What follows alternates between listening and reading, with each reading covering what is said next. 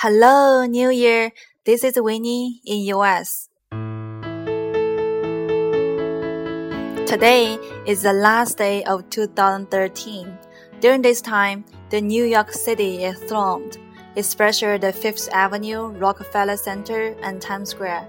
今天是二零一三年的最后一天，纽约的这个时候，着名的旅游景点像第五大道、洛克菲勒中心和时代广场人头攒动。Thronged 是指挤满了人的、人头攒动的。The New Year's Eve countdown at Times Square is the center of attention. Each year, hundreds of thousands of people gather around the tower, known as One Times Square and wait for hours in the cold of a New York winter for the famous ball dropping ceremony, which has been held for 109 years since 1904. The lowering of the ball has become the world's symbolic welcome to the new year. 每年的跨年广场吸引了来自全国的百万人群。自1904年以来，纽约时代广场的跨年夜活动已经连续举办了一百零九年。每一年，人们聚集在时代广场一座附近，在纽约寒冷的冬天里，为了著名的降球仪式等候几个小时。水晶球在晚上六点升起，倒数十二点降落。If you want to see the glowing ball rise and fall, you need to arrive there at least 12 p.m.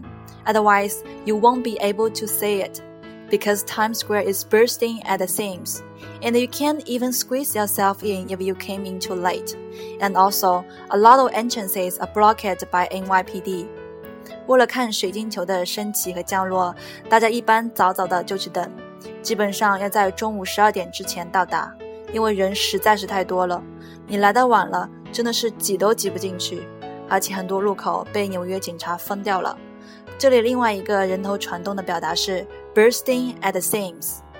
bursting at the seams。bursting b u r s t r n g seams s e a m s。下面我们来详细说说 throng 和 bursting at the seams 的用法。Throng 这个词可用作动词、形容词和名词。做动词时可以是及物动词，也可以是非及物动词，所以用法多变。比如之前说的，Times Square is thronged，Times Square is thronged，时代广场人群拥挤，thronged 是形容词。When robber escapes in Times Square throng，When robber escapes in Times Square throng，一个小偷在时代广场的拥挤人群中逃跑了。这里的 throng 是名词。Crowds throng Times Square during New Year Eve every year. Crowds throng Times Square during New Year Eve every year. 每年的新年前夜，时代广场挤满了人。这里的 throng 是及物动词，表示了挤满人的状态。thrown into 和 thrown out of 是指挤入和挤出某个地方。比如 A lot of people throng into Times Square. A lot of people throng out of Times Square after the ball dropped. 这里的 throng 是不及物动词，表示挤进去和挤出来那个动作。另外一个 bursting at the seams。bursting at the seams is extremely full or crowded or contain unusual large number of people or things. Bursting at the seams 指的是非常非常的多，非常非常的满。Burst 是爆破的意思，seam 是接缝的意思，把接缝都撑破了，那就是实在是太多了。所以用在这里表达时代广场人实在是太多了，就非常形象，非常合适。好了。今天学的两个表达，大家都记住了吗？记住是 thrown 和 bursting at the seams。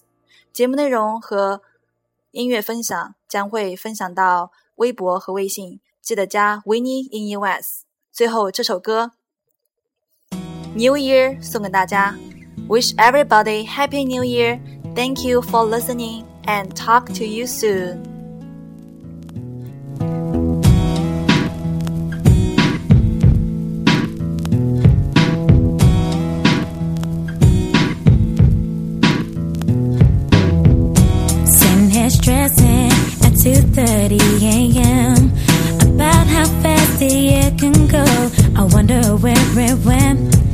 If we start all over again, would it really work?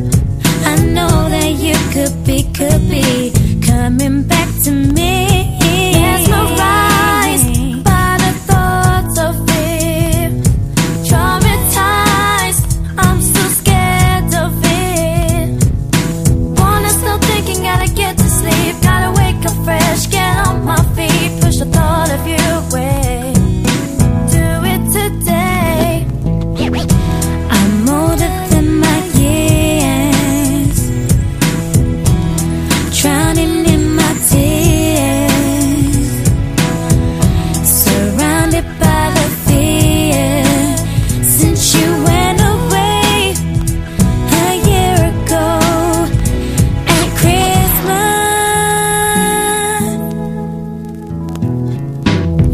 Away your secrets, kept them away from me. I only came to say goodbye. Now you finally see. You wanna start all over again, make it work this time. But I don't wanna end up feeling far away